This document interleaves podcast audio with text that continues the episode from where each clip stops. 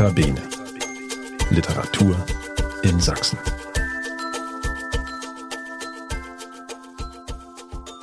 Hallo, hier ist wieder der Podcast des Sächsischen Literaturrates. Wir sind der Dachverband sächsischer Literaturvereine und Institutionen und wir wollen die Literaturszene in Sachsen hörbar machen. Mein Name ist Bettina Balchev, ich bin eine der beiden Geschäftsführerinnen des Sächsischen Literaturrates und heute dreht sich bei uns alles um Viktor Klemperer. Der 1881 geborene Romanist lebte ab 1920 mehrere Jahrzehnte in Dresden und er ist vor allem mit seinem Buch LTI über die Sprache der Nationalsozialisten berühmt geworden. Außerdem hat er sehr ausführlich Tagebuch geschrieben. Auch das kann man heute alles nachlesen. Wir wollen uns hier aber einem ganz speziellen Thema widmen, nämlich dem Kino. Denn Viktor Klemperer war ein passionierter Kinogänger und im Aufbauverlag ist ein schönes Buch dazu erschienen mit dem Titel Licht und Schatten Kinotagebuch 1929 bis 1945. Ja, und im Literaturhaus Leipzig waren mit diesem Buch die Lektorin Nele Holdack und der Filmkritiker Knut Elstermann zu Gast. Und ihr könnt jetzt hören, was die beiden zu Klemperers schönem Hobby zu sagen hatten. Also, Film ab. Es ist tatsächlich die erste Veranstaltung zu diesem Buch, die wir jetzt mit Publikum vor Ort machen. Darum freue ich mich ganz besonders, dass Sie gekommen sind und einen Streifzug mit uns gemeinsam durch dieses sehr besondere Buch machen, was auch in dieser Zeit nochmal eine neue Bedeutung in gewisser Weise bekommen hat, weil es geschrieben wurde von einem, für den auch alleine die Möglichkeit, in einem Kinosessel zu sitzen, tatsächlich ein Stück Freiheit bedeutet hat. Ähm, das können wir jetzt vielleicht noch einmal mehr nachvollziehen, als wir es noch vor anderthalb Jahren gekonnt hätten. Und wie es dazu gekommen ist bei Viktor Klemperer, das schauen wir uns heute genau an. Zu Viktor Klemperer nur ein paar Worte. Die meisten von Ihnen werden mit ihm vertraut sein, vor allen Dingen seine Tagebücher kennen aus den Jahren 1933 bis 1945 die posthum erst erschienen sind in den 90er Jahren und ihn dann aber wirklich quasi sprichwörtlich über Nacht weltbekannt gemacht haben als Chronisten und zu einem menschlich ja wirklich bewunderten Zeitzeugen. Er hat in Dresden als Jude die Nazizeit überlebt durch die Ehe mit einer Nicht-Jüdin, Eva Klemperer zunächst in sogenannten Judenhäusern, in die sie zwangseingewiesen wurden, später dann auch nach der Bombardierung Dresdens im Februar 1945 auf der Flucht quer durch Deutschland.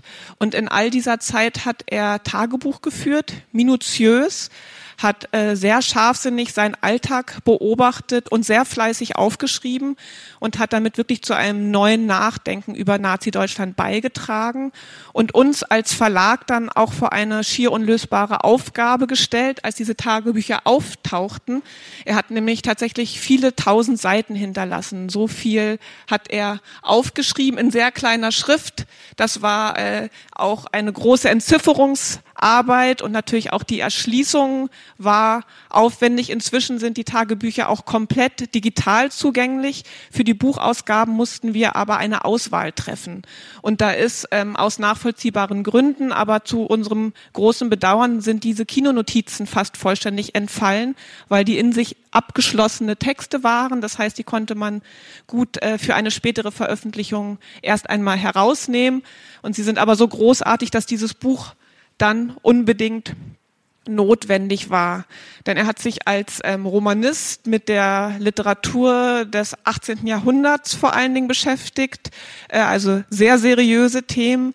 Beim Kino ist aber das Besondere und das äh, Erstaunliche und Mitreißende, dass er wirklich ein leidenschaftlicher Kinogänger war. Er und Eva beide gleichermaßen. Sie waren nicht selten mehrmals pro Woche im Kino, das muss man sich mal vorstellen, und haben sich wirklich alles angeschaut, völlig ohne Bildungsdünkel oder irgendwelche Vorurteile.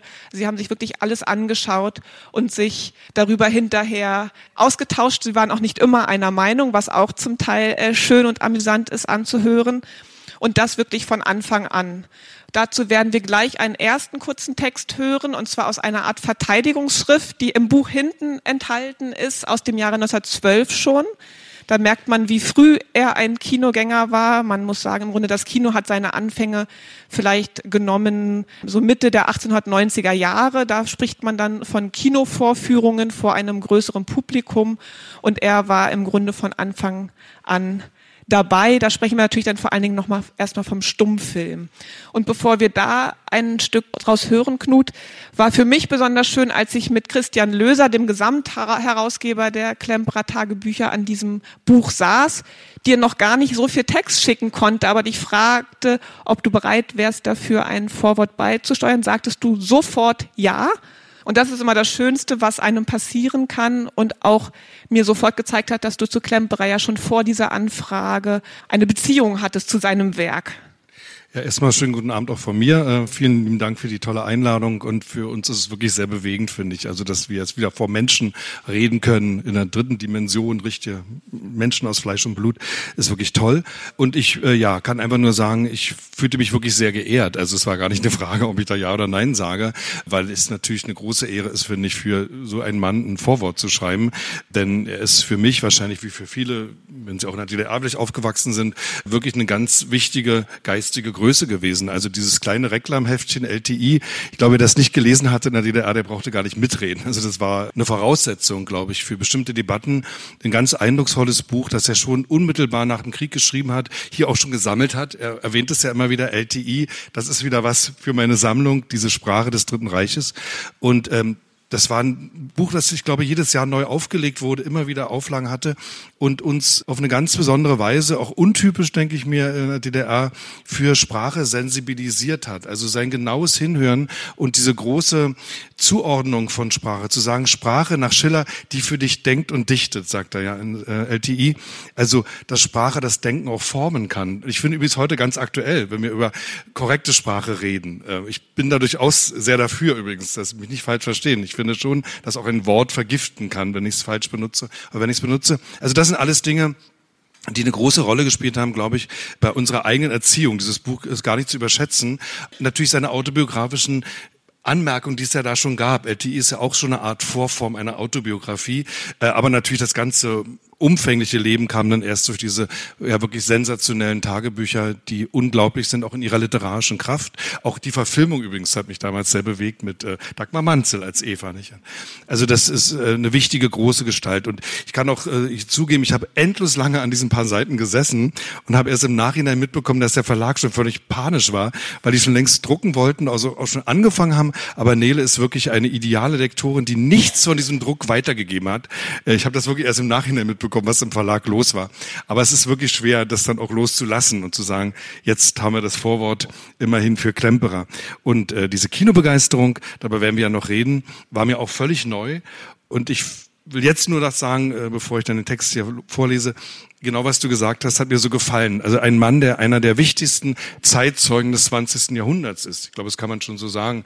Äh, ein großer Romanist, weltweit geachtet, wie du sagst, Spezialist des 18. Jahrhunderts, geht völlig ungerührt in mieseste Schmonzetten, also Filme, die heute vollkommen vergessen sind, die kein Mensch mehr kennt, äh, auch nicht kennen muss.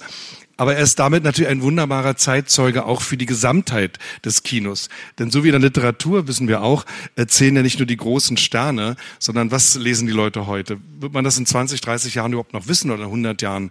Was uns auch unterhalten hat auf eine schöne Weise. Es gehört zur popkulturellen Verfasstheit einer Gesellschaft und ich finde, dafür ist er ein wunderbarer Zeuge. Also ich glaube, einige dieser Filme sind auch gar nicht mehr verfügbar, vielleicht längst abgewaschen und weg. So, du hast es schon gesagt. Ich lese Ihnen mal ein Stück vor aus diesem kleinen Text, den er 1912 geschrieben hat, das Lichtspiel. Sehr schwieriger Text übrigens. Und ich finde das wirklich ganz erstaunlich, wie prophetisch er hier schon ist, wie genau er weiß, was Kino vielleicht mal bedeuten wird. Also diese besonderen Stärken des Kinos sind hier wunderbar beschrieben. Das ist aber nur ein Auszug natürlich. Gewiss besteht ein Austausch auch zwischen den Theatern der einzelnen Länder. Schauspieler, bisweilen auch ganze Schauspieltruppen, geben Gastspiele. Aber wie viel entschiedener, wie viel umfassender ist gleich seiner Beweglichkeit auch die Internationalität des Films. Das Gastspiel des Schauspielers ist immer noch die Besonderheit. Er ist im fremden Lande, ja schon in der nächsten Stadt, eben nur zu Gast. Der Film macht keine Gastreisen, er ist überall zu Hause. Wie charakteristisch hierfür ist die ständige Bemerkung auf den Zetteln der Mozart-Lichtspiele. Man bitte um Nachsicht für Übersetzungsfehler in den Titeln ausländischer Films. Das ist übrigens der alte Plural, der wirklich früher verwendet wurde. Also man sagte nicht Filme, sondern Films. Der Kinematograph spielt in weitaus größerer Gleichheit vor dem Publikum der verschiedenen Städte und Länder. Er kennt auch, wie gesagt, innerhalb derselben Stadt keine wesentlichen Unterschiede nach dem Orte, den er besetzt hält. Freilich, die Eleganz des Zuschauerraumes wechselt von der jämmerlichsten Schenke bis zum üppigsten Saal. Aber die Einfachheit der Form, das schmale Rechteck, bleibt bestehen. Und im Norden findet man wohl unmittelbar neben den Sitzbänken einen schmierigen Schanktisch, während der Westen den Kaffeehausbetrieb in eigene Foyerräume verlegt. Aber die Zwanglosigkeit des Anbietens und Nehmens von Erfrischungen während des Spiels, ein Bierglasbehälter vor jedem Sitz scheint Gesetz, hat sich noch ein bisschen verändert, ist überall dieselbe. In den billigeren Instituten wird während der Szene ein Klavier bearbeitet oder ein Orchestrion grölt oder es macht sich an rührenden Stellen ein Harmonium bemerkbar. Im Westen ist eine tüchtige Kapelle eifrig an der Arbeit. Aber Musik muss eben dort wie hier vorhanden sein, wobei es gar nicht so sehr darauf ankommt, dass die Musik genau dem Stimmungsgehalt des Dargestellten entspreche, sondern einzig und allein auf die Musik an sich, auf die erträgliche Tonmasse, denn ohne sie würde man den stumm bewegten Bildern gegenüber das Gefühl haben, sich in einer Gesellschaft von Taubstummen zu befinden. Und wie sehr sich dies auf die Dauer als Bedrücklichkeit herausstellt, kann man immer wieder an den wenigen Bildern erproben, die ohne musikalische Begleitung abrollen. Also was er hier beschreibt, ist ja übrigens etwas, was wir vergessen, wenn wir an die Stummfilmzeit denken. Der Stummfilm war nie stumm. Also es gab immer irgendeine Begleitung. Irgendjemand hat da gespielt. Und wenn es irgendein mieser Pianist war, ganz egal. Es gab ja auch schon früh Versuche, äh, Schallplatten, also Tonaufnahmen zu kombinieren mit dem Film, was nicht so einfach ist, weil man es da nicht so gut synchron hinbekommen hat. Aber es ist interessantes äh, Zeitzeugnis, finde ich.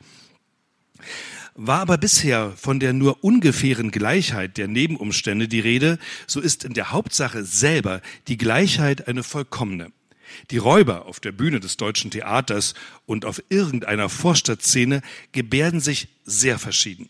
Zum Film geworden, führen sie im proletarischsten wie im feinsten Kinematographentheater genau das gleiche Leben. Und man sage ja nicht, der Kinematograph spiele zwar dieselbe Szene überall gleich, aber er spiele eben nicht überall die gleiche Szene, sondern sein Programm wechsle vom Derben zum Feinen, je nach dem Kostbegehren des Publikums.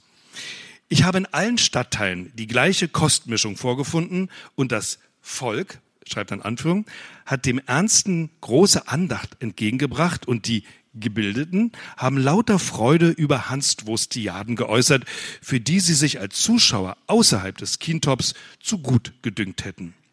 So ist der Kinematograph, wenn anders das Nivellierende das Demokratische ist, ebenso sehr das demokratische Institut wie das internationalste. Demokratisch nicht nur die Idee, wie etwa das Schillertheater, dem die Körperlichkeit doppelt fehlt, weil es ja mit seinen beschränkten Mitteln die einzelnen Stücke doch nicht so verkörpern kann wie eine reichere Bühne, und weil es schließlich doch nur von wenigen spielt und nicht vor der Masse des Volkes, sondern demokratisch durch und durch dem Volke die gleiche Leistung bietend wie dem Gebildeten und der ganzen wimmelnden Volksmasse zugänglich. Es ist, wie gesagt, ein etwas schwieriger Text, kann ich mir jetzt vorstellen beim ersten Hören. Aber mir gefällt natürlich dieser Gedanke sehr, sehr gut, der für ihn spricht und der auch wiederum eine kleine Erklärung dafür ist, warum er sich auch den größten Schrott angeschaut hat oder auch Kitsch, weil er einfach dachte, es ist eine Volksunterhaltung und da kein Dünkel empfand, sondern äh, Teil sozusagen dann auch dieser Unterhaltungskunst sein wollte oder daran teil hatte, was ich ganz toll finde, weil er beschreibt ja ganz wunderbar, was Kino ausmacht und wie lange es gedauert hat, bis die Gebildeten es auch als Kunst akzeptiert haben. Genau, also die Internationalität streicht er hervor, was im Laufe der Entwicklung, finde ich, auch eine besondere Bedeutung natürlich hier noch gewinnt, dass er das so früh erkennt. Die Gleichheit haben wir gehört und was jetzt hier weniger vorkam, aber was für ihn auch immer ganz wichtig ist, ist trotzdem auch, das Publikum wirklich mitleben und mitdenken muss. Dafür ist auch das Stumme des Films für ihn äh, zu diesem Zeitpunkt wesentlich. Also man sieht die Geschichte erzählt, aber man muss trotzdem als Zuschauer auch noch vieles mit ausfüllen. Die Musik ist wichtig, das äh, bleibt für ihn auch. Und trotzdem ist das, glaube ich, einmal wichtig, auch zu verstehen, damit man seine Vorbehalte, sage ich jetzt mal vorsichtig, gegen den nun langsam aufkommenden Tonfilm versteht. Der Tonfilm kam 1929 nach Deutschland und Viktor Klemperer gehört nicht zu denen, die diese Revolution jubelnd begrüßen, sondern er ist entsetzt, muss man eigentlich sagen. Er fand den Tonfilm scheußlich, er fand ihn grässlich, er sprach von einer Seuche, gar von einer gemordeten Kunst. Der Stummfilm war auf der Höhe seiner ähm, Entwicklung, muss man sagen, und der Tonfilm fing tatsächlich ein bisschen knarrend und blechern an. Er beschließt dann zunächst einen Boykott, den er zum Glück nicht lange durchhält.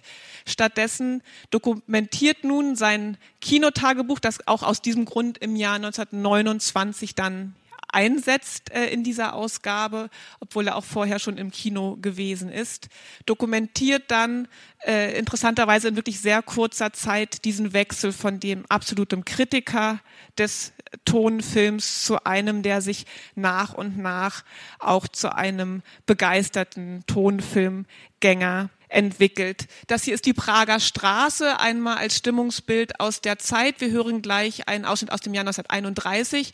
Zwei Jahre später entsteht hier in dieser Straße das Universum-Kino, das letzte große Kino, das in Dresden vor dem Zweiten Weltkrieg noch eröffnet wurde und dann auch von Klemperer noch kurze Zeit aufgesucht werden kann. Vielleicht noch einmal für den Hinterkopf. Klemperer ist zu dieser Zeit 50 Jahre alt, wo er das schreibt seit zehn Jahren ordentlicher Professor, also er ist später in diesen bürgerlichen Beruf gekommen, als es ihm lieb war, weil er ein paar sehr schöne kreative Umwege über den Journalismus erst äh, genommen hat. Und der, der politische Himmel verdüstert sich natürlich schon für ihn als Juden in Deutschland. Er ist aber noch voller Hoffnung und kann vor allem im Kino diese politischen Dinge völlig ausblenden. Ich habe äh, noch vergessen zu sagen, weil du kannst das nicht sagen, aber ich darf es sagen. Ich finde, es ist wirklich eine große editorische Leistung, also von dir, aber auch von dem Herrn Löser, der ein unfassbar bescheidener Mensch ist ne? und also sich auf keine Bühne setzt. Und, äh, ohne den, glaube ich, Klemperer überhaupt nicht so populär geworden wäre. Es ist eine ganz äh, große Leistung, die er da verbracht hat. Und jetzt diesen besonderen Aspekt hervorzubringen, finde ich wunderbar und macht ihn auch noch menschlicher, finde ich. Er kommt uns jetzt noch näher, als er vielleicht sowieso schon war, als wichtiger Zeitzeuge. Und vielleicht noch ganz kurz, bevor ich das Stück vorlese, zum Stummfilm. Äh, es klingt jetzt auch erstmal natürlich auch teilweise sehr lustig, weil wir normalerweise, klar, Film als sprechende Kunst erleben und selten noch einen Stummfilm sehen. Äh, so absurd war seine Ablehnung gar nicht. Das dürfen wir nicht vergessen, weil wie du gesagt hast, der äh, Stummfilm war zu der Zeit, als er gemeuchelt wurde in seinen Augen, auf der absoluten Höhe seiner Möglichkeiten. Wenn Sie so einen Film sehen wie Der letzte Mann äh, von Murnau, für mich der beste deutsche Stummfilm überhaupt, von 27, der kommt zum Beispiel völlig ohne Zwischentitel aus. Also Karl Mayer, zwar ein genialer äh, Drehbuchautor, hat zwar die Geschichte geschrieben, aber er wusste, dass Mona das so inszenieren wird, dass man keinerlei Erklärung mehr braucht. Es kommt ganz am Schluss einen Titel, eine Tafel, aber die ist eher ironisch und die braucht man dann, um den Schluss zu verstehen. Ansonsten war der Stummfilm einer solchen Blüte, dass man die gesamte Geschichte vollständig versteht, ohne überhaupt äh, zu hören oder zu lesen, was die Leute da sagen. Deshalb ist es schon verständlich. Jetzt kommt plötzlich tönend, krachend, laut, äh, mit miesen Dialogen äh, der Tonfilm daher. Das hat ihn beleidigt. Ja. Äh, und wie du sagst, dieses fand ich eigentlich auch sehr originell, dass er diesen Boykott sich auferlegt. Jemand, der Kino so liebt, geht ein Jahr nicht mehr hin, versäumt dadurch übrigens den ersten wirklich großen deutschen Tonfilm, nämlich den Blauen Engel.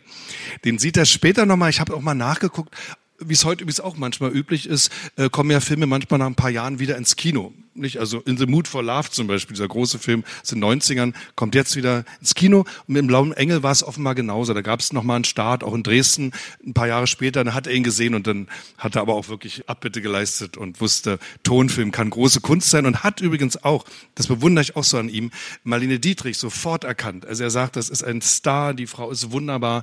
Äh, all das, was sie so auszeichnet im Blauen Engel, diese Berliner Schnoddrigkeit, diese Natürlichkeit, die sie da noch hatte, äh, hat er sofort gewürdigt. Also er hatte ein ganz genaues Gespür für Schauspieler und Schauspielerinnen. Er hat sofort denen auch nichts durchgehen lassen, wenn die geschludert haben oder das hat er alles bemerkt und zwar in ganz knappen, tollen Sätzen. So, aber jetzt hören wir mal, wie er über den Tonfilm wettert. Es ist der 12. Juli 1931, Sonntagmorgen gegen sieben. Am 1.7., also auch schon eine Weile her, wagten wir uns in einen Tonfilm, eine Operette. die drei von der Tankstelle. Schlecht und ganz schlecht gegenüber dem originellen lockenden Ziel. Aber so furchtbar elend wie Eva fand ich das Stück schließlich doch nicht. Der übliche Operettenblödsinn. Drei ganz reiche junge Leute verarmen, machen eine Tankstelle auf. Der eine kriegt das ganz reiche, ganz moderne, ganz törichte, ganz süße Backfischchen und alle sind gerettet unmittelbar und schlecht von der Bühne auf die Leinwand transponiert, mit viel Tanz, langen Couplets, schlechten Stimmen und ganz hübscher Musik. Heute absoluter Klassiker, wie Sie alle wissen, mit Heinz Rühmann und so. Aber gut, er mochte den überhaupt nicht. Dann nächster Versuch, der ging schon besser. Am 17. zu dem französischen Tonfilm Le Mion von René Clair. Eine ganz ungemeine Kunstleistung als Musik und als Film. Der zweite fast vollkommene Tonfilm, der erste Tauber, also mit Richard Tauber, den mochte er auch sehr, äh, der hat ihm auch gefallen.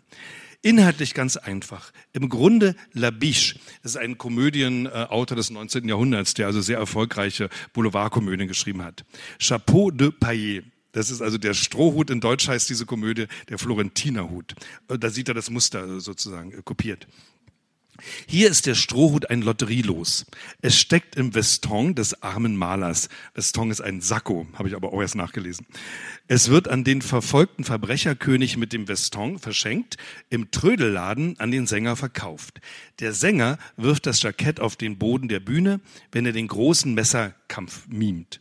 Verfolger im Chor raufen darum, jeder behält einen Ärmel und der Sänger mitten in großer Arie sieht sich hemdärmlich. S, das Veston, fällt auf das Dach eines Autos. S, es ist schließlich zur Stelle und das Glück auch. Dies alles ein entzückender Reigen, eine Unmenge charakteristisch französischer Gesichter, Gestalten, Verspottungen der Police, der Oper. Nicht eine leere Stelle. Bestes Spiel, bestes Singen und sehr hübsche Musik. Es war einer der genussreichsten Abende seit langer, langer Zeit. Auch Eva war sehr beglückt und schüttelte sich vor Lachen. Vieles in diesem Film ist von Chaplin gelernt und doch ist es französisch, mehr Molièresque als amerikanisch. Wieso? Das wäre ein Thema. Macht er drei Punkte, also könnte man noch länger drüber reden. Und er hat natürlich völlig recht. Das ist natürlich ein Meisterwerk, was er hier beschreibt. Amusant, amüsant noch an Le Million. Die Leute sprechen und singen Französisch. Ein paar erklärende deutsche Worte laufen in weißer Schrift am unteren Rand der Leinwand. Das sind unsere Untertitel hier, also die gab es da schon. Auch sitzen ein Berliner und ein österreichischer Arbeiter auf einem Dach, sehen die Runde unten und der Berliner erklärt sie von Zeit zu Zeit dem anderen. Ich vermute mal, das ist für die deutsche Fassung dann äh, nachgedreht worden. Das Ganze ist durchaus als Spiel und Fantasie nicht als Realität gegeben. Es beginnt mit dem Schlussreigen. Wir werden euch zeigen, was uns freut, was heute vorfiel. Zeigt und führt zum Schlussreigen zurück. Verbrecherjagd über Dächer ist ohne Ernst und Hast mehr ein tanzendes, komisches Balancieren. Der Gejagte vorsichtig, die Polizei noch vorsichtiger und langsamer und so weiter. Hier beginnt der Unterschied Amerika, France, schreibt er auf France, nicht Frankreich. Also ich finde es einfach meisterhaft, wie er hier mit wenigen leichten Worten äh, diesen Film charakterisiert und man hat ein Gefühl für die Stimmung. Und noch ein ganz kurzer Nachtrag, weil der Chaplin hier erwähnt, auch Chaplin hat ja unheimlich lange noch Stummfilme gedreht. Also äh, mit City Lights, äh, da gibt's mal einen Augenblick, wo er denn so singt, um mal seine Stimme auszuprobieren, aber er hat äh, noch 1930 faktisch einen Stummfilm gemacht. Völlig anachronistisch, weil auch er glaubte, Tonfilm zerstört alles. Später dann hat er sich alles Bessere belehren lassen. Was aber auch Chaplin schätzte am Tonfilm, ist das, was am Anfang im Text zu hören war. Er wusste, jetzt kann er natürlich den Film auf der ganzen Welt zeigen, im kleinen Schmierenkino oder im großen. Es wird immer die gleiche Musik sein, die er selber geschrieben hat. Das gefiel ihm gut, dass er seine Musik international transportieren kann. Was auch eine Besonderheit war vielleicht, ähm, ist, dass er damals wirklich immer unmittelbar nach dem Kino diese Notizen machte und auch machen musste, denn damals sah man so einen Film einmal und dann war er auch erstmal vergangen. Ne? Also heutzutage jetzt, wo wir vieles nochmal nachschauen können, uns nochmal Trailer anschauen können und dergleichen, gab es früher nicht. Was er gesammelt und gehütet hat, waren die Programmhefte, die es damals dafür in viel schönerer Weise gab als heute wo auch die Schauspieler genannt wurden und weitere Informationen gegeben wurden. Und an denen hing er so doll, dass er, als er aus seinem Eigenheim in das erste Judenhaus vertrieben wurde und er ganz viele Dinge aussortiert hat, verbrannt hat, verschenkt hat, die gehörten zu den wenigen Dingen, die er eingelagert hat tatsächlich. Und dieses Möbellager ist tragischerweise dann auch in der Bombennacht verbrannt. Also davon hat er nichts wiederbekommen. Aber ich fand es sehr rührend. Das ist auch, kommt im Tagebuch vor, wie er gerade ausmistet und dann merkt, nee, diese Programmhefte, die kann er nicht hergeben, die muss er aufbewahren als Ergänzung zu seinen eigenen Notizen. Was auch noch schön ist, finde ich, wäre immer Evas Meinung, ob sie nun die gleiche ist oder auch vor allen Dingen abweichend ist. Es gibt keinen einzigen Hinweis, dass er jemals ohne seine Frau im Kino gewesen ist. Das alleine finde ich schon auch sehr rührend und bezeichnend für die Ehe, die sie geführt haben und ja auch in dem Wissen, dass seine Frau ihm das Leben gerettet hat, dadurch, dass sie an dieser Ehe festgehalten hat und auch mit ihm in dieses Judenhaus dann gegangen ist. Und es zeigt mir aber auch, dass er sich der Subjektivität seines Urteils doch irgendwo bewusst ist, obgleich er wirklich meinungsstark, pointiert, mutig immer seinen, seinen Eindruck ausdrückt, ohne auch davor zurückzuschrecken, dann mal später einen, einen, einen Fehler einzugestehen, seine Meinung zu ändern. Das finde ich gehört auch zu einem wirklich klugen Menschen dazu. Und wir sehen aber, er kann diesen Boykott nicht durchhalten. Kino ist für ihn wirklich wie ein Lebensmittel. Er muss es konsumieren. Er kann nicht ohne. Das war tatsächlich 33 noch erstmal ein stimmungsvolles Abendprogramm, das hier einem versprochen wird. Nichtsdestotrotz verdüsterte sich natürlich für alle Juden wie Klemperer in Deutschland das Leben zusehends. Wir wissen auch warum. Am 30. Januar wurde Hitler zum Reichskanzler ernannt und auch das Kino veränderte sich in der Folge, wurde politisch vereinnahmt, vor allem durch die Wochenschauen, wie wir gleich auch hören werden. Es folgten 1935 die Nürnberger Gesetze, durch die äh, die Nazi-Ideologie äh, ja auf eine perfide Weise legitimiert wurde. Und das hatte auch für Viktor Klemperer ganz äh, dramatische Folgen. Er wurde zwangspensioniert, also er wurde aus seinem Lehramt vertrieben, konnte kein Geld mehr verdienen, konnte nicht mehr arbeiten.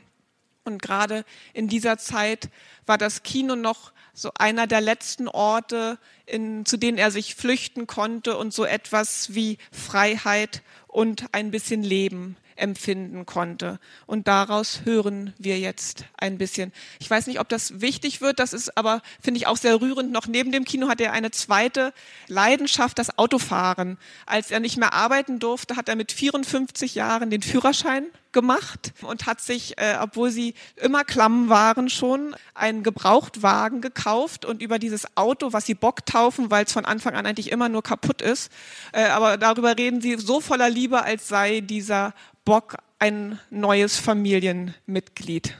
Und mit diesem Auto fuhr er besonders gern ins Kino. Äh, ja, also übrigens das mit den Programmheften, das ist ein schönes Detail, das äh, du gerade erzählt hast, was mich auch sehr berührt hat, weil in der Tat, also er musste ja aussortieren, als er umziehen musste ins Judenhaus und wichtige Bücher, auch irgendwelche wertvollen Ausgaben, die wanderten weg, aber diese Programmhefte nahm er eben mit, die ja jetzt so, sonst keinen Wert hatten. Übrigens gab es das früher auch noch, also ich kann mich erinnern, als Kind, wenn ich ins Kino ging, nicht, also gab es Programmhefte und das war ganz, weiß, kaufte man glaube ich auch für fünf Pfennig oder zehn, keine Ahnung mehr, ne? aber die gab es und es war ganz schön, weil man ja doch so ein bisschen Text hat dazu. Gut, heute guckt man im Internet nach. Und das war ja auch für mich am Anfang so erstaunlich, dass er all die Namen immer so genau drauf hat, dass er genau weiß, wer spielt da mit. Aber es lag natürlich daran, dass er diese Programmhefte sich immer aufgehoben hat.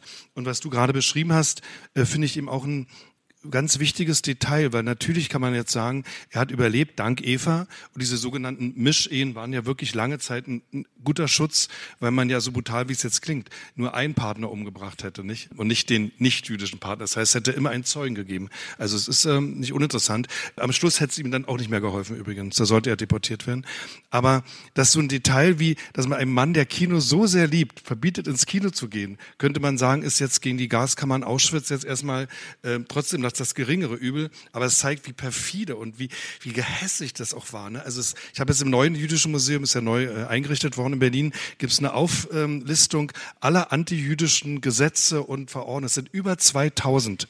Also für jeden dieser Schritte gab es irgendeine Verordnung und das ist unglaublich. Und dazu gehört eben auch, was du sagst. Ein alter Mann, der die Freude hat, mit seinem Auto aus Land zu fahren, darf das eben nicht mehr. Nicht? Also das sind alles Schritte, die gehören alle zusammen und die gehören dann auch wieder zur Gaskammer, wenn man es in der Gesamtheit sieht.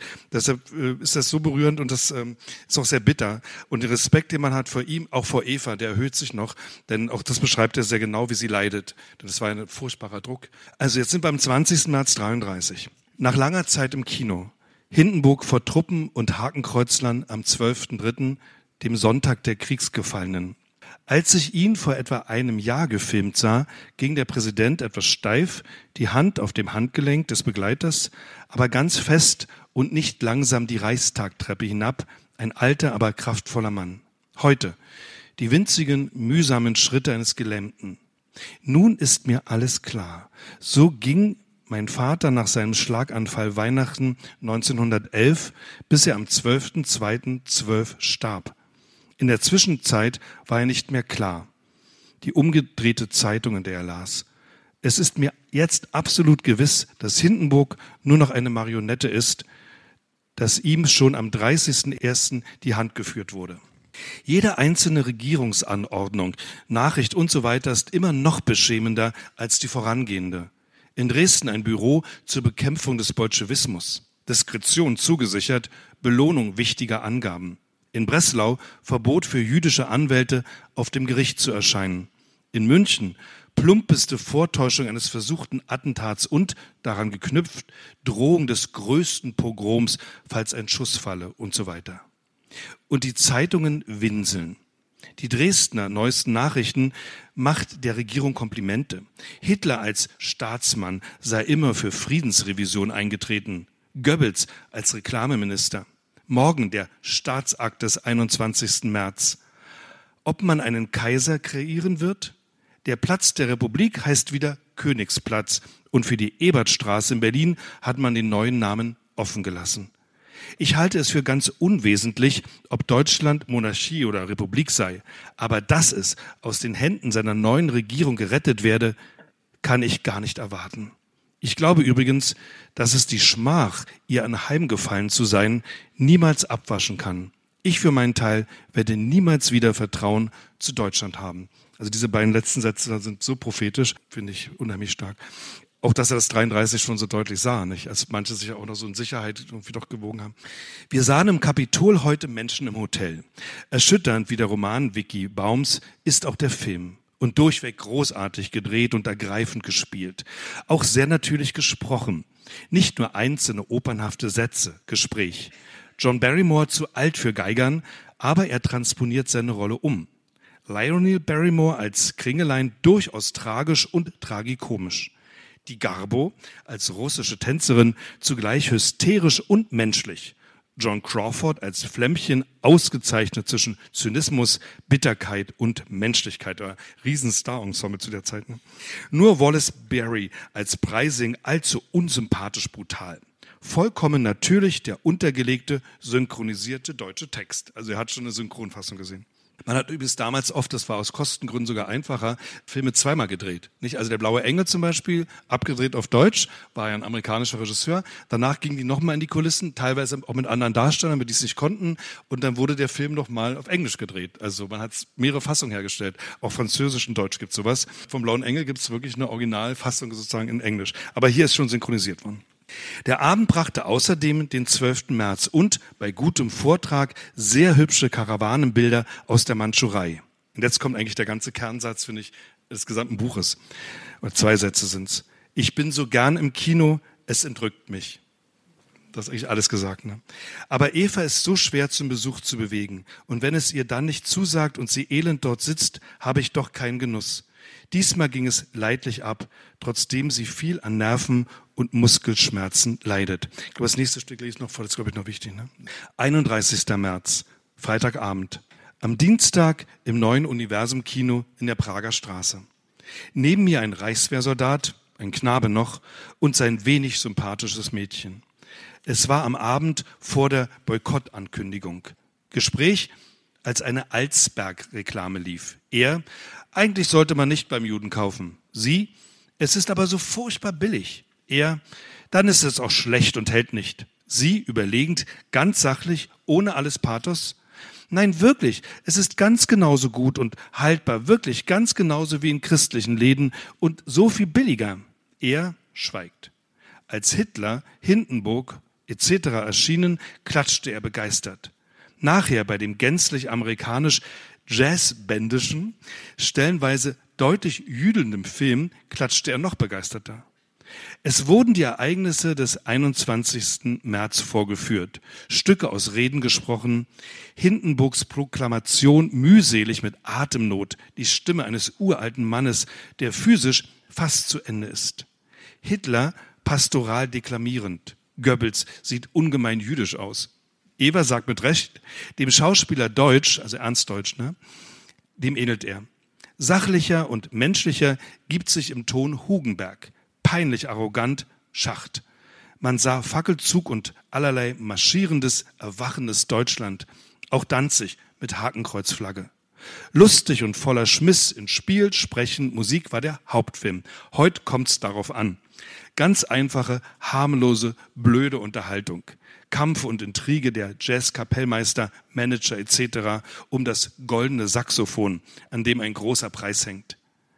Albers in X lagen als Meister, Jazzband und Akrobaten um ihn, verliebt in eine schöne Kapellmeisterin, Luise Reiner, der er den Preis verschafft. Happy End für sie und einen jungen Komponisten. Lustigste Szenen, eine Erholung und Ablenkung. Übrigens, er sieht ja auch amerikanische Filme und es gefällt mir auch immer so gut. Da spielen dann auch schwarze Schauspieler mit. Er hat nicht ansatzweise irgendeinen rassistischen Gedanken oder so, was zu der Zeit, glaube ich, auch noch gang und gäbe war. Also gibt es keine abfällige Bemerkung, ganz im Gegenteil. Er liebt das sehr, auch diese Jazzmusik und man würde, er benutzt etwas andere Wörter, die wir heute nicht mehr benutzen würden, aber es ist absolut kein Rassismus oder sowas zu spüren bei ihm.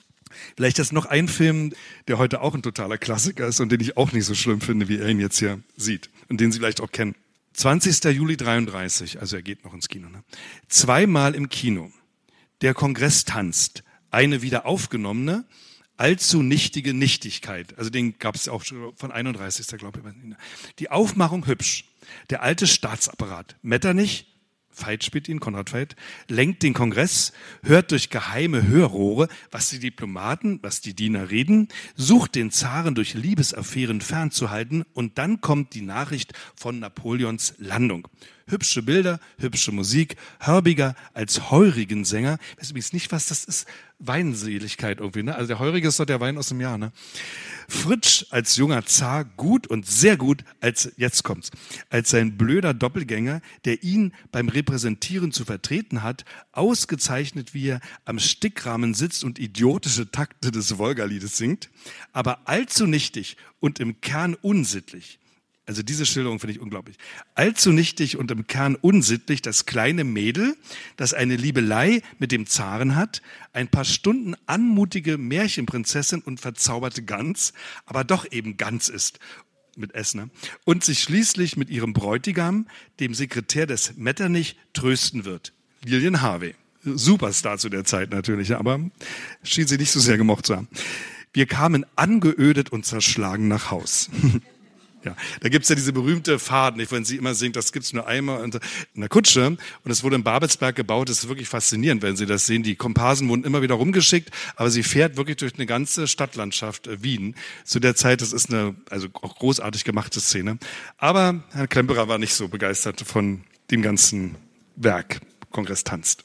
Genau, begeisterter war er dann, da sehen wir noch ein Foto vom Bankkrach in Amerika. Also es gab immer solche und solche ähm, Filme, die, wo er sehr kritisch war, auch aus heutiger Sicht manchmal ähm, lustig und andere Filme, die ihn überzeugt haben.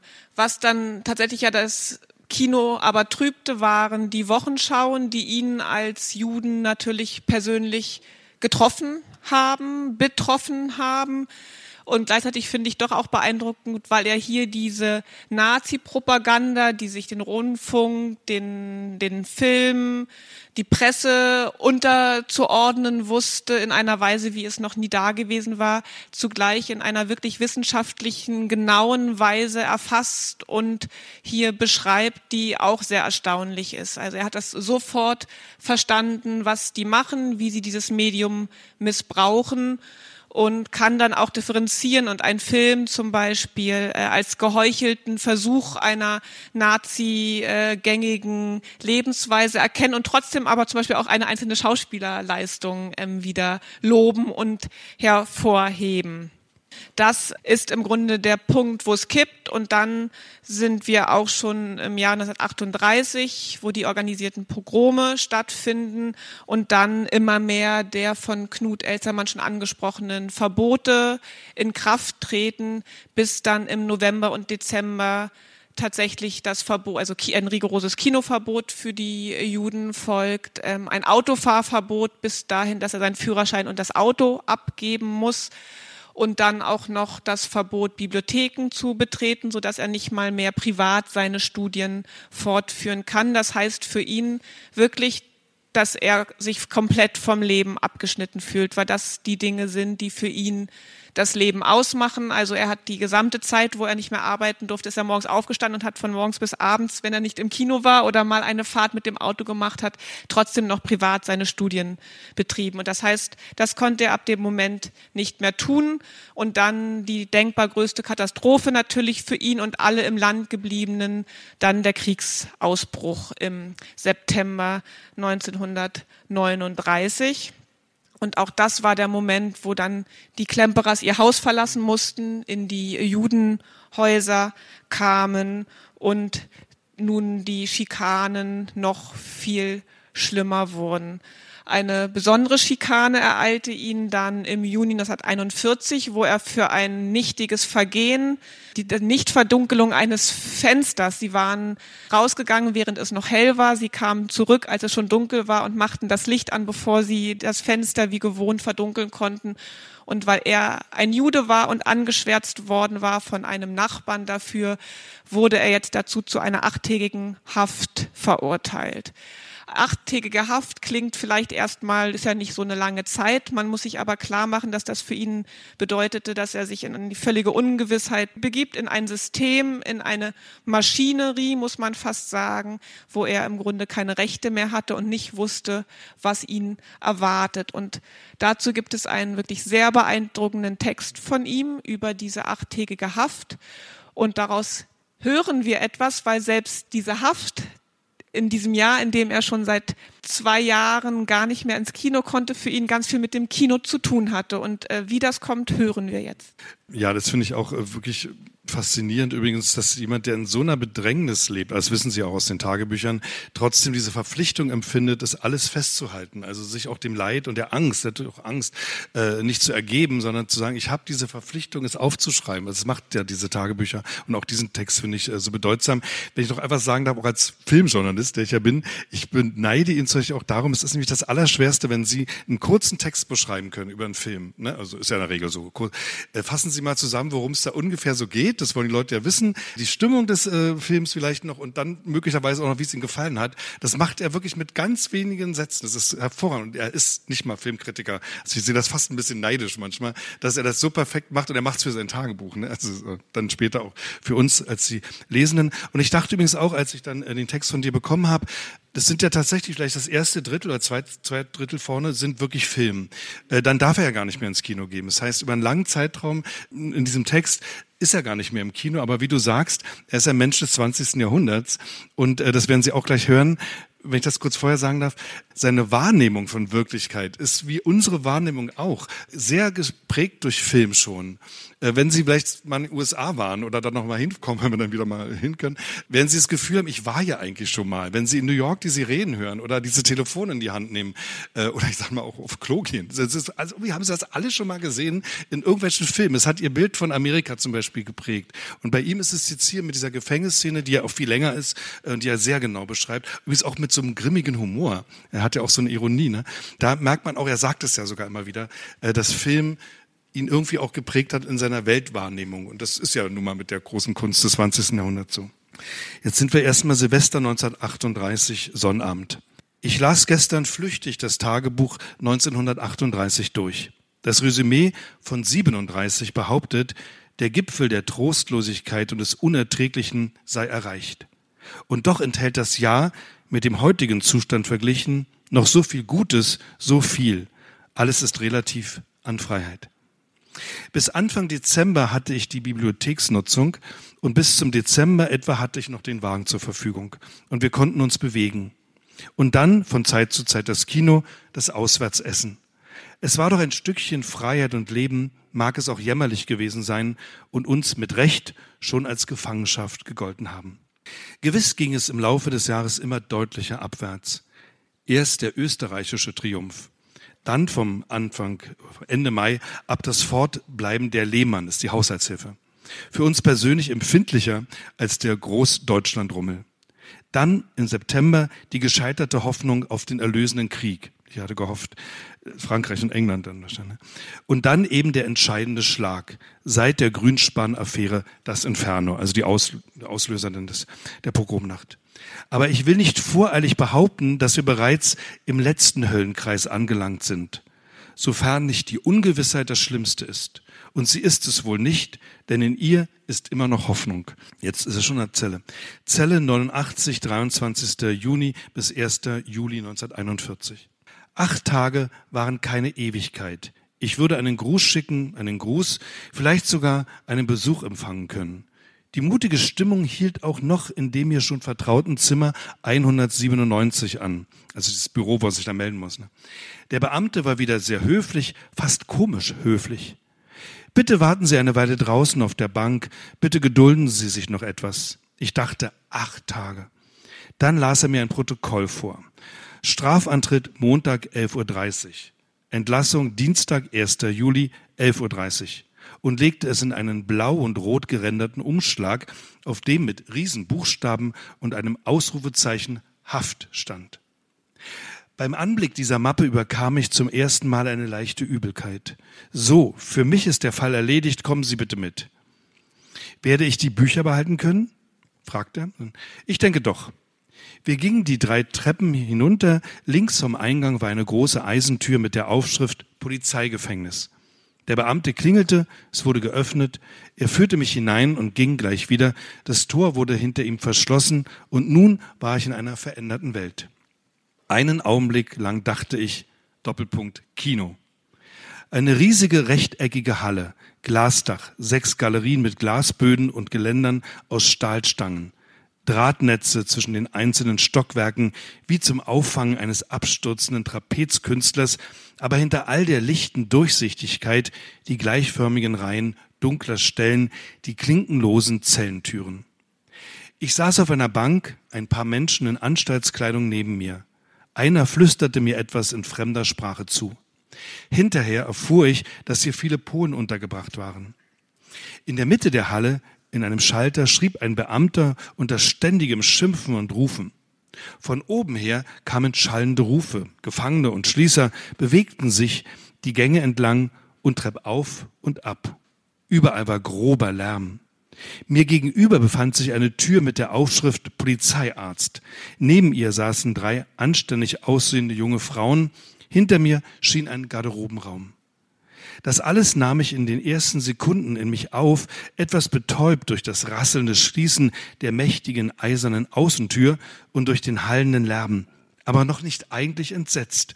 Ich hatte ja noch das Empfinden, Zuschauer zu sein. Und wenn der Lärm im Haus auch grob war, so unterschied er sich doch kaum von dem mir unvergesslichen Kasernengetöse. Jemand drückte mir einen Zettel in die Hand. Darauf stand Zelle 89 und sagte drei Treppen. Los. Oben wurde eine der dunklen Türen geöffnet, hinter mir das Doppelgeräusch des umgedrehten Schlüssels und eines schweren Überwurfhakens. Dann war ich allein und die lauten Stimmen draußen flossen zusammen und ließen sich nicht mehr entwirren. Noch einmal kam mir das Empfinden Kino und dazu die Erinnerung an zahllose Bilder, komische und tragische des Gefangenen in seiner Zelle. Dann überwältigte mich die trostlose Neuigkeit des Ganzen, die triviale Erkenntnis, alle tiefsten Erkenntnisse sind trivial.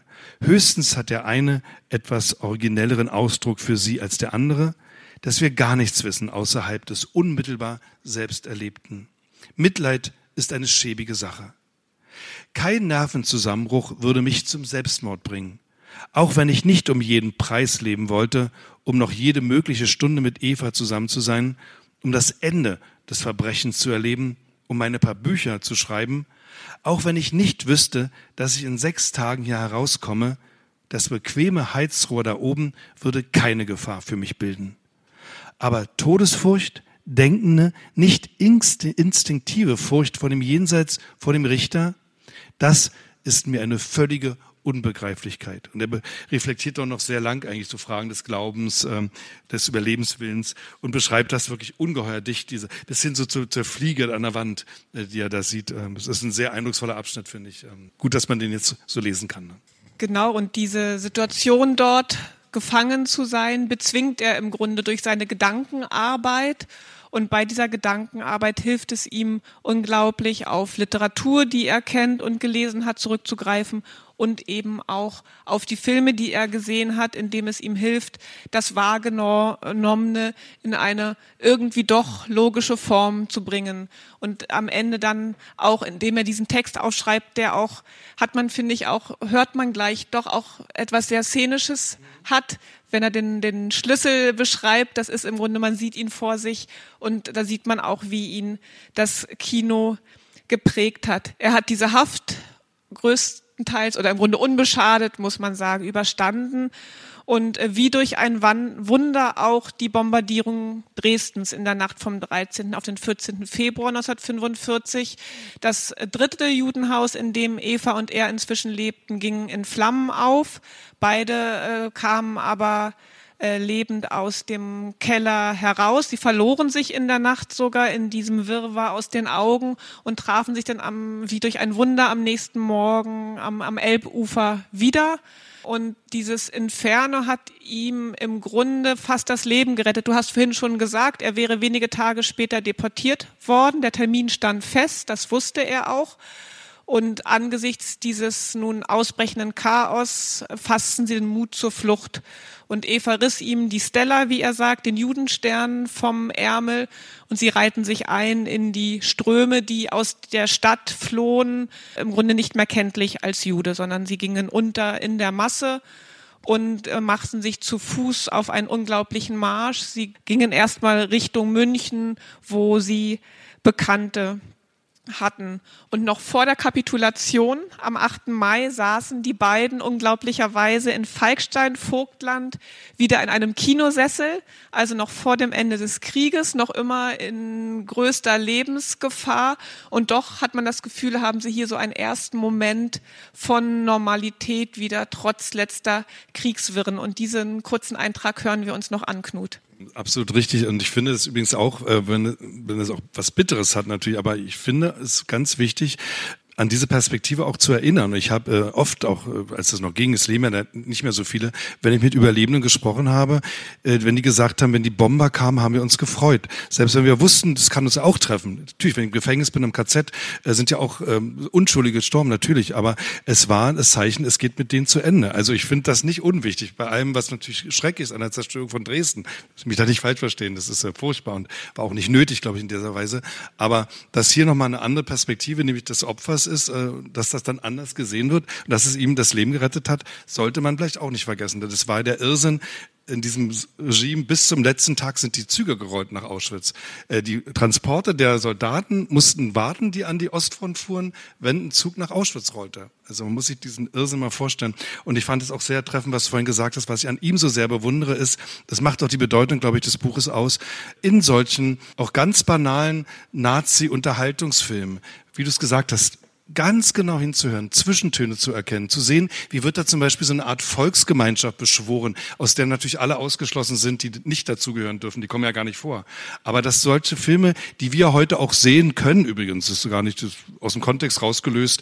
Montagabend liefen ja auch viele von diesen Filmen, wissen Sie ja, in der DDR im Fernsehen, da stand in der Fernsehzeitung nie äh, die Jahreszahl. Es war so ein Wendeereignis. Also mit der Wende plötzlich sah man, dass die Feuerzangenbowle von 1944 war.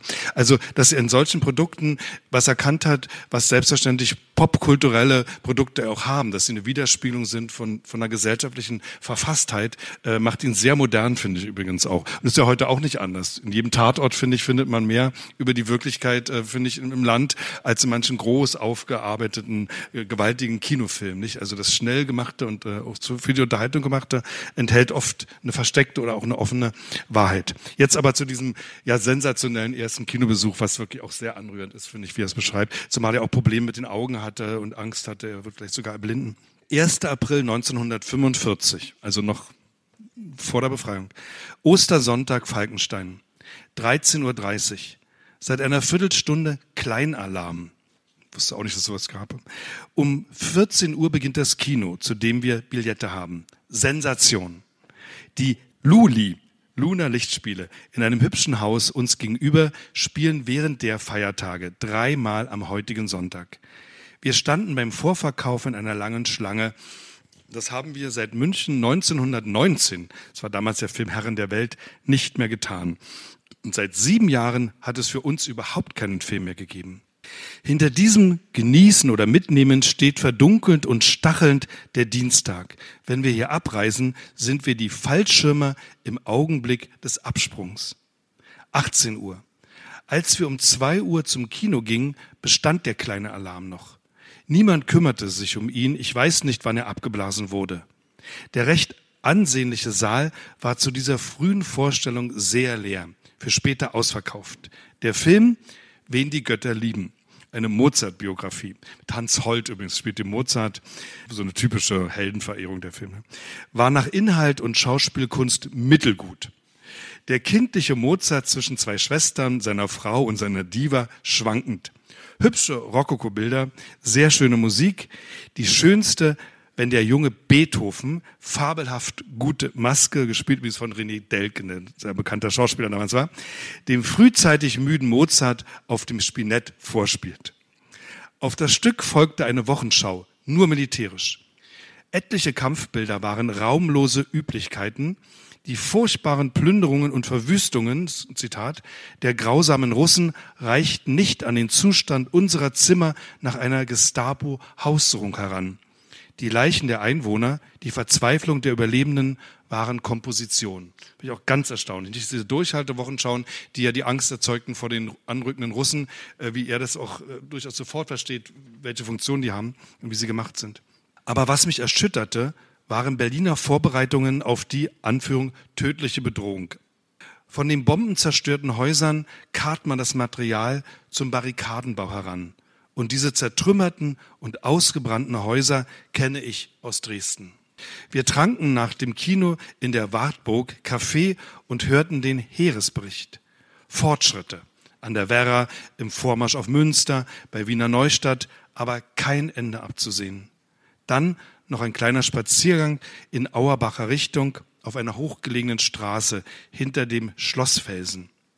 Beim Rückweg fiel uns auf, wie stattliche und zahlreiche Fabriken im Nord- oder Bahnhofsviertel des Ortes stehen. Das könnte einen Fliegerangriff lohnen. Und jetzt der letzte Eintrag. Nächster Tag, 2. April, Ostermontag früh. Was mir im Kino am besten gefallen hat, waren meine Augen. Keine Spur einer Lähmung, eines Doppelsehens mehr. Leider habe ich keine Möglichkeit nachzuprüfen, ob ich auch normal zweiäugig lesen und schreiben kann, denn ich besitze nur noch eine Brille mit dem mattierten linken Glas. Aber bestimmt und seelenruhig könnte ich wieder am Lenkrad des Autos sitzen. Es ist nur mit den Augen wie mit dem Hut. Der dazugehörige Kopf muss erhalten bleiben. Also was für eine schöne Ironie auch wieder hier an der Stelle. Ne? Das ist ja wirklich sehr berührend. Und er hat ja dann wirklich sehr genau, das ist ja der Starke an LTI, auch immer aufgepasst, wo sind Reste der alten Sprache. Nicht? Also bei den Pionieren, weißt du, bei um Pioniernachmittag hat er sich geärgert, wir müssen das ganz groß aufziehen, sagen die dann plötzlich. Und dann sagt er, das ist doch die Sprache der Hitlerjugend. Merkt ihr das nicht? Also natürlich schwimmen die Reste weiter und sind da und verselbstständigen sich auch. Und also dieser Mahner ist ja wirklich immer geblieben. Das macht ihn so bedeutsam. Ne? Genau, der dazugehörige Kopf muss erhalten bleiben wir wissen zum Glück schon beim Lesen, dass das gelingen wird. Hier finde ich es wirklich erstaunlich. Also er hatte schon sehr lange dieses Augenleiden, also er hat schlecht gesehen. Er hat dann auch noch in der Dresdner Bombennacht äh, eine Verletzung am rechten Auge sich zugezogen. Und es plagte ihn immer gerade aus der Angst, eben das Augenlicht zu verlieren, weil er dann äh, nicht mehr seine Studien betreiben könnte, nicht mehr ins Kino gehen könnte, nicht mehr Auto fahren könnte, nie wieder. Und er sitzt jetzt hier im Kino das erste Mal wieder. Und nachdem wir schon gesagt haben, das Kino am Anfang war für ihn im Grunde ein Lebensmittel, das er mehrmals die Woche konsumierte. In der Haft ist es so eine Art Überlebensmittel. Hier ist es fast ein Heilmittel für das Augenleiden. Also man sieht, das Kino und Klemperer kann man nicht trennen. Und er erlebte, wie gesagt, dann äh, das Kriegsende noch äh, in unter Bernbach. Also sie waren noch weiter als bis nach München gekommen und traten dann den Rückweg an, größtenteils wirklich zu Fuß auch, muss man sagen, und kamen dann trotzdem im Juni wieder in Dölschen an, betraten erstmals wieder das Haus in, äh, in Dresden, also ihr Eigenheim, aus dem sie vertrieben worden waren. Und dort noch im Juni schrieb er diesen berührenden Satz als Wunsch für die Zukunft, der irgendwie berührend bescheiden ist und trotzdem auch so gut zu ihm passt. Ähm, ich habe ihn mir eigentlich extra hier noch aufgeschrieben, damit ich ihn nicht da lesen muss, aber finde ihn jetzt nicht. Also er wünscht sich noch einmal gut essen, gut trinken, gut Auto fahren, gut am Meer sein gut im Kino sitzen. Und äh, das ist auch geblieben, diese Kinoleidenschaft, wirklich bis an sein Lebensende. Also er ist immer weiter ins Kino gegangen und konnte dieser Leidenschaft zum Glück wieder frönen. Ich hoffe, wir konnten Ihnen einen Einblick gewähren in diese große Liebe zwischen Viktor Klemperer und dem Kino, das Kino, das ihm tatsächlich geholfen hat, durch den Krieg zu kommen und ich danke dir, lieber Knut, dass du äh, Viktor Klemperer hast hier ertönen lassen. Ihnen nochmal vielen Dank für die Einladung hier nach Leipzig und vor allen Dingen Ihnen. Es war wirklich großartig, wieder eine Veranstaltung nicht äh, vor einer Kamera, sondern vor Menschen zu machen, die so freundlich einem entgegenblicken. Vielen Dank. Das waren Nele Holdak und Knut Elstermann im Gespräch über Licht und Schatten, das Kinotagebuch, das Viktor Klemperer zwischen 1929 und 1945 in Dresden geführt hat. Das Buch ist im Aufbauverlag erschienen. Ja, und das war wieder eine Folge von Nota Bene Literatur in Sachsen, dem Podcast des Sächsischen Literaturrates. Mein Name ist Bettina Balchev und wenn ihr reagieren wollt, meldet euch gern unter kontakt@sächsischer-literaturrat.de. Schaut auf unserer Website vorbei vorbei oder folgt uns auf unserer Facebook-Seite. Und diesen Podcast könnt ihr natürlich überall abonnieren, wo es Podcasts gibt. Zum Beispiel bei Amazon Music, Apple Podcasts, dieser Google Podcast oder bei Spotify.